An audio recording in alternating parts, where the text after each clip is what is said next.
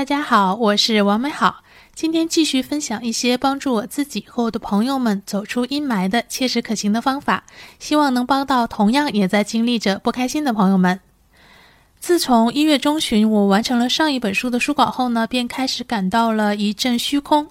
本来呢是已经定好了下一本书的计划，并开始整理我的文档了，但是突然的松弛下来，仿佛还是有点失去了什么的感觉。加之受疫情的影响，人生第一次没能回家过春节。虽然我之前是有些期待这不一样的体验的，但是长时间的一个人无人对话和互动，确实感到气压有点低，如同户外一直阴沉多雨的天气。特别难受肯定也没有，就是有些不自在。所以这期间我玩起了游戏，继续整理资料，看些电影和书。想着春节后应该可以开始动笔了。之前好像在某个出版社的微博上看到过推荐蒋勋的这本《孤独六讲》。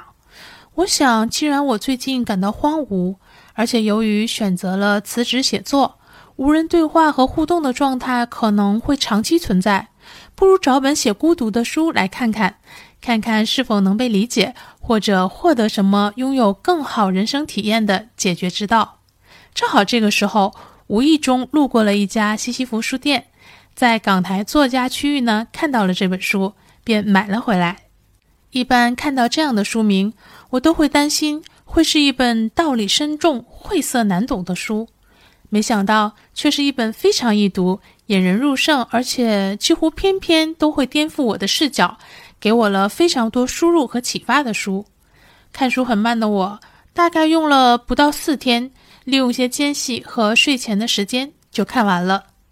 在华人的语境里，孤独一直不是褒义的，是一种被人视为不太好的感受或状态。但是，孤独真的是不好的吗？到底什么是孤独？古今中外的人们怎么理解孤独？人们如今的孤独感与历史有什么联系？蒋勋给了他自己的一些观点，但是同时，我读完这本书会发现。蒋勋最大的观点反而是，最重要的不是结论，而是思维和思辨。这也正是我会喜欢这本书，并觉得读完之后受益匪浅的原因。就是我本来是想寻求些解释和结论的，但是这本书给我带来的却是视野和视角的开阔，让我在午夜时分经常是一会儿读一段儿，一会儿。便会放下书，在手机上记下。我突然对我过往的某件事或某个想法重新生发出来的新的思考和解析，给了我极大的乐趣。比如，蒋勋觉得很多青春期的学生会痴迷武侠小说或者爱情小说，正是由于这些书和故事成为了他们宣泄情欲孤独的出口。比如，蒋勋在书里多次提到庄子。除了提到庄子最好的解释了孤独的那个独与天地精神往来的自负的孤独感的哲学思想外，还有那段非常著名的对话：庄子与好朋友惠施在河边看鱼。庄子说：“你看鱼在水里多么快乐。”惠子说：“子非鱼，安知鱼之乐？”庄子回答：“子非我，安知我不知鱼之乐？”你看，其实鱼到底乐不乐？庄子到底知不知？庄子和惠子到底谁说的对？都不重要，重要的是这种思维、这种交流、这种过程。在蒋勋看来，今天的我们大家都更急于下结论，更希望立刻列出是与非，而缺少和丢失了议题和结论中间最重要的思辨和思维。这不就像我们在看《奇葩说》时的情况吗？有的观众热衷于判断哪个辩手说的对，以及自己站在哪个观点；有的观众感受到了思辨的魅力，并且拥有了这种意识和行为方式。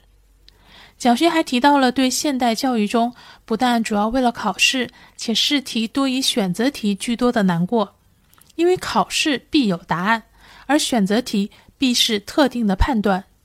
这无疑造成了事事都要给结论，甚至很多结论都是被人告知的特定的答案。而我还是认同他提到的，最重要的不是结论，议题和思辨过程才最可贵。我们的人生也本来就是如此。比如一个被多次家暴的人无法解决，最后对簿公堂。最重要的，绝对不是在判决上给的结果，和只关注这个结果。书里面有《水浒传》的例子，有儒家的例子，有革命的例子，有司马迁写《史记》的例子，还有真实新闻事件的例子，让所有的视角和思辨都浅显易懂，而且趣味十足。而且我还非常幸运地达到了买书时预设的一个期望，就是希望这本书能够解释和理解我现在的一些状态。我在语言孤独章节里看到了这样一段话。有时候我们也会以产后忧郁症形容一个完成伟大计划的创作者，比如导演在戏剧落幕的那一刻会陷入一种非理性的忧郁状态。我觉得给我的虚空和荒芜的状态找到了解释，我觉得我被理解了，于是我跟自己和解了。我甚至觉得孤独是创作者的宿命，因为当很多东西对我关闭了，我的思维。便全力奔涌至笔下，开始生辉。所以，当你处于孤独的时候，不用害怕，这可能正是你新生的开始。因为当你的世界静到可以听到自己的心跳，你才能发现你本来就拥有的璞玉珠光。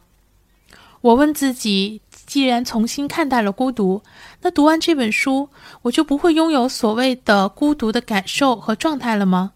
我觉得那种感觉还是会有，但是我知道我的孤独来自于我的想挣脱和冲破一些被压抑的东西的欲望和行动，而这挣脱和冲破无可避免地使我自己与众不同。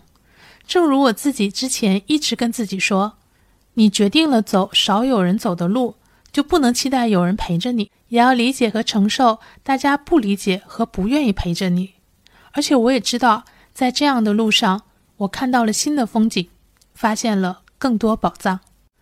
如果你最近觉得有些孤独，可以看看这本书。这好像也是蒋勋最广为人知的作品，本身也比较经典。孤独是生命圆满的开始，这句话我最认同了。但是我觉得我还没能力解释好它。我只能说，当我开始爱自己的时候，我感觉到了巨大的。伦常概念里的所谓的孤独，因为我更多的是在跟自己玩，让自己拥有美好生命的体验，不再求于他人和外物的给予和评价。而当我感到了和拥有了这巨大的伦常概念里的孤独，我更爱我自己了，同时也更爱这个世界了。孤独是跟自己在一起，孤独是生命圆满的开始。我们来听听。阿勇的你的答案吧。如果被平台裁掉的话，记得自己找来听一下哦。好了，今天先到这里。